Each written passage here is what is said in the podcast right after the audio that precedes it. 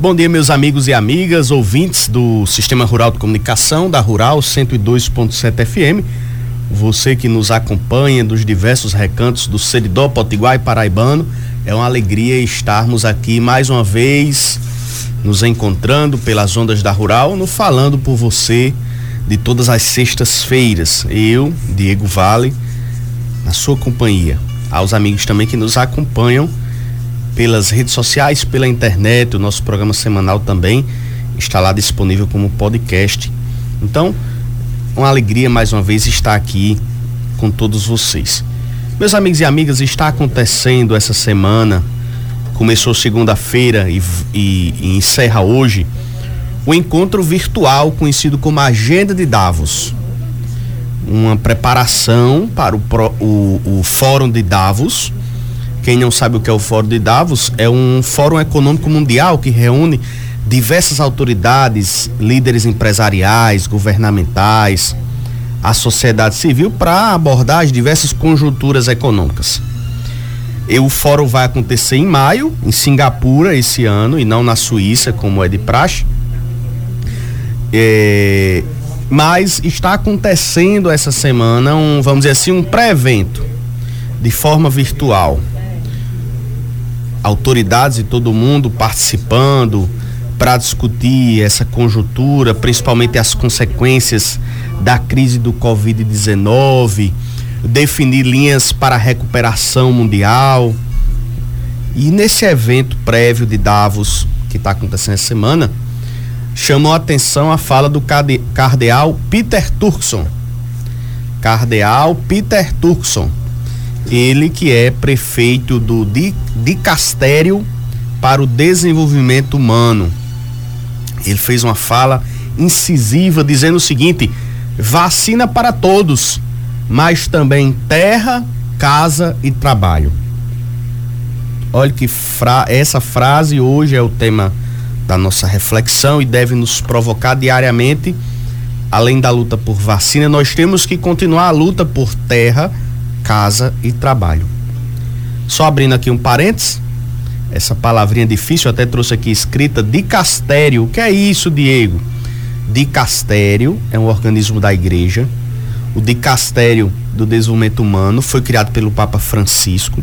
E esse organismo da Cúria Romana, ele tem a competência de discutir questões relacionadas à migração, aos necessitados, aos doentes excluídos, marginalizados, vítimas de conflitos armados, vítimas de desastres naturais, prisioneiros, desempregados, vítimas de qualquer forma de escravidão ou tortura.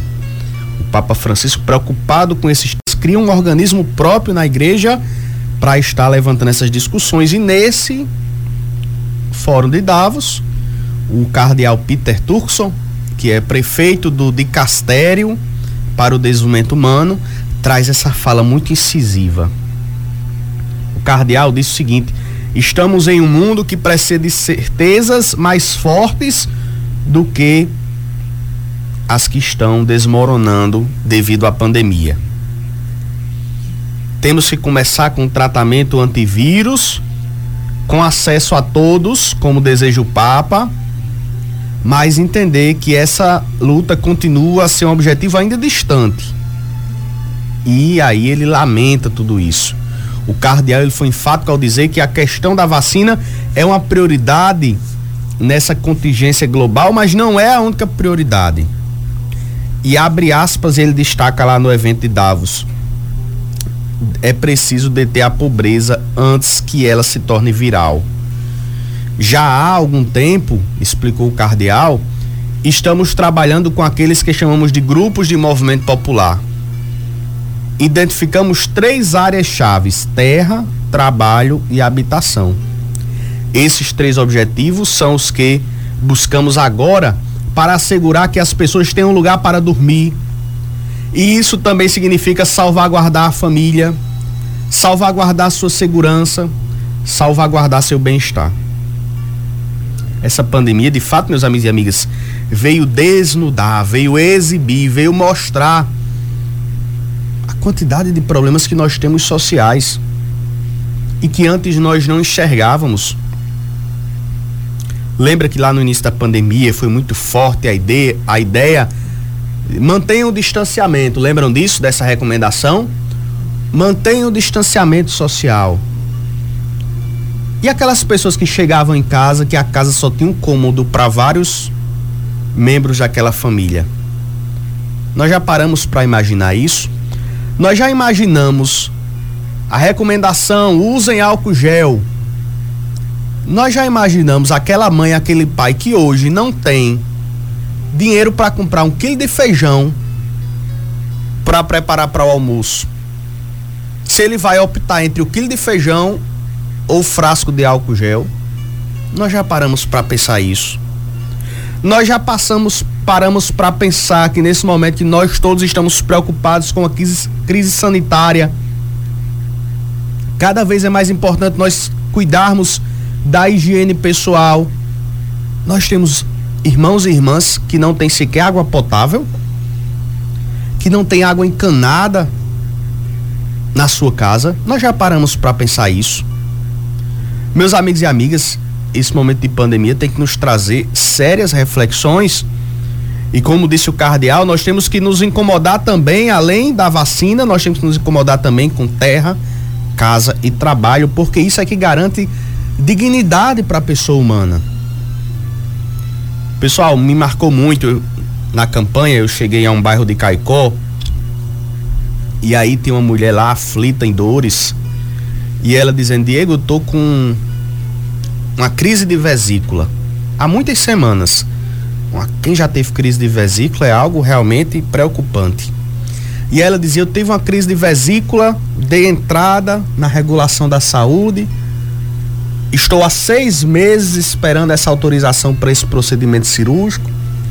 Conversei de forma muito educada com a agente de saúde aqui da minha comunidade. Ela indicou que eu fizesse uma dieta porque eu não entendo muito não, mas parece que se você evitar o leite, a, as dores da vesícula diminuem. E ela disse: "A gente, a minha dieta é comer o que eu tenho na panela naquele dia. Eu não tenho opção de escolher um cardápio na hora do almoço não. Eu não tenho esse luxo de escolher um cardápio na hora do almoço, de ter restrições. Às vezes eu sobrevivo de doações, é o que aparece na minha panela, é o que aparece na minha porta e eu fico entre a dor da vesícula e a fome. Meus amigos e amigas, paremos para refletir sobre isso. Essa é uma realidade que nós ainda vemos aqui em nossa cidade e nossa região. Eu participava de um encontro com moradores de outra comunidade e dizia: Ah, quando a gente falava sobre a questão do lixo em Caicó, eles diziam: Ah, você já comeu frango azul? É o frango que nós jogamos no lixo que apodrece e que lá no lixão ele muitas vezes é recuperado e alguém consome aquele alimento estragado. Meus amigos e amigas, essa é uma realidade que tem que nos preocupar, que tem que nos incomodar.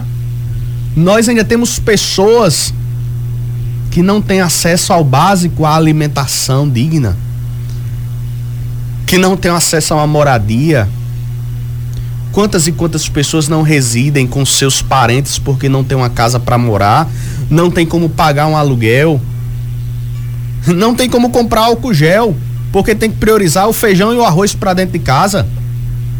Nós precisamos nos incomodar com essa realidade que está aqui presente e que nós muitas vezes não conhecemos e desprezamos.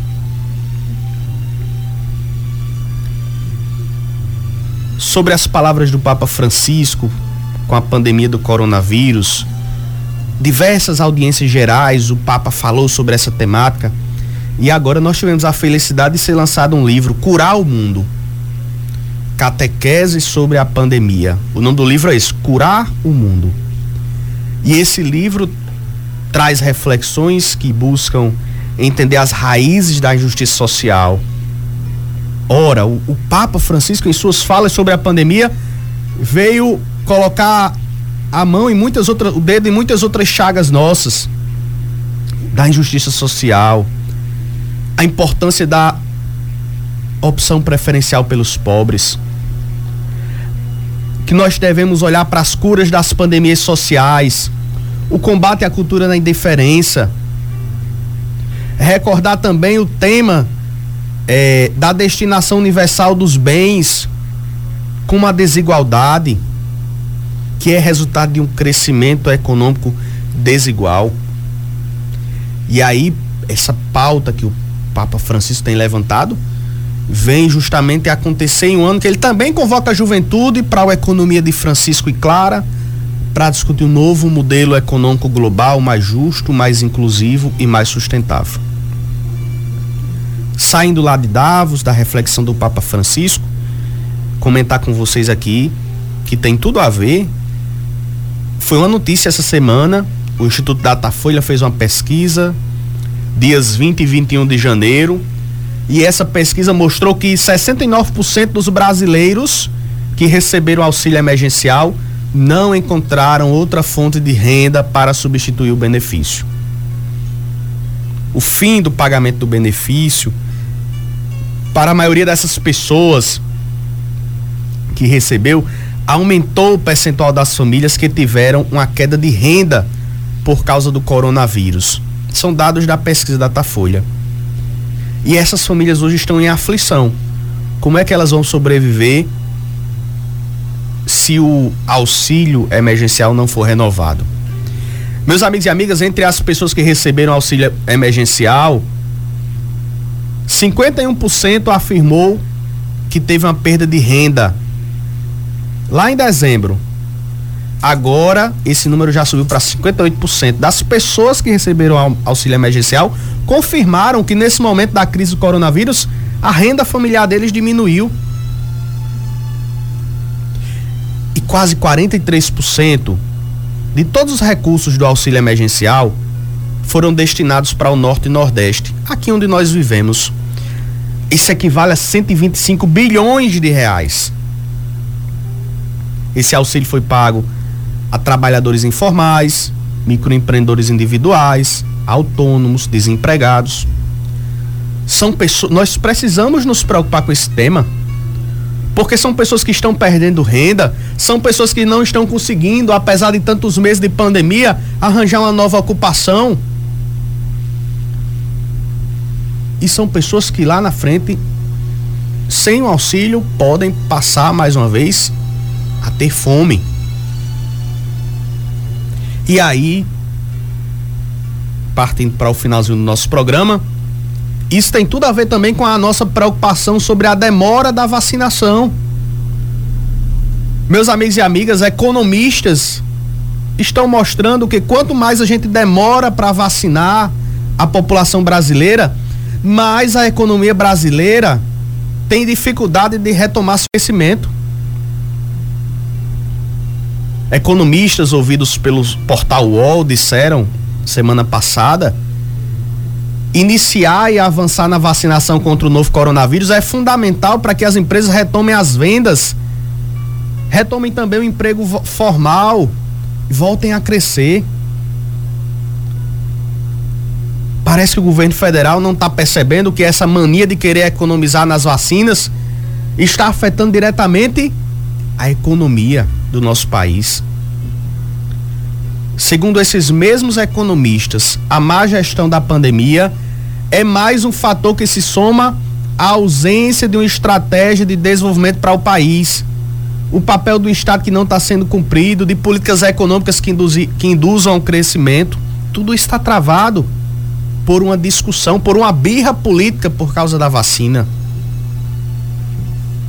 Ao deixar o tempo passar para começar essa vacinação, as medidas de isolamento permanecem. As vendas das empresas seguem travadas. As dívidas de todos os cidadãos só aumentam. O desemprego permanece alto.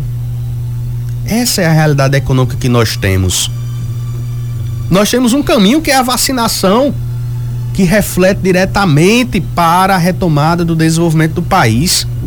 São palavras de, do economista Antônio Correa ele que é diretor da Faculdade de Economia da PUC de São Paulo. E isso tem que nos preocupar. O atraso na vacinação gera primeiro um flagelo social, segundo o economista, gera primeiro um flagelo social com perdas de vidas. Afeta diretamente a capacidade da reação da economia, agravando as condições de vida da população. Quanto mais tardia a imunização da população, mais lenta será a recuperação da nossa economia. Nós temos sim que brigar, que lutar, que reclamar pela vacinação já de uma maior parcela da população. Nós temos que ter imunização para salvar vidas. E a gente ter possibilidade de não retardar mais essa recuperação econômica, de voltar a gerar empregos, de diminuir a fome. Meus amigos e amigas, nós precisamos pensar em tudo isso. E aí encerro com a palavrinha lá do cardeal no Fórum Virtual de Davos. Nós precisamos vacina para todos, mas também precisamos nos preocupar com terra, casa e trabalho, porque o que está em jogo é a dignidade da pessoa humana. Muito obrigado a todos pela audiência. Até o próximo, nosso próximo encontro e continuem na programação da Rural 102.7 FM. Forte abraço a todos.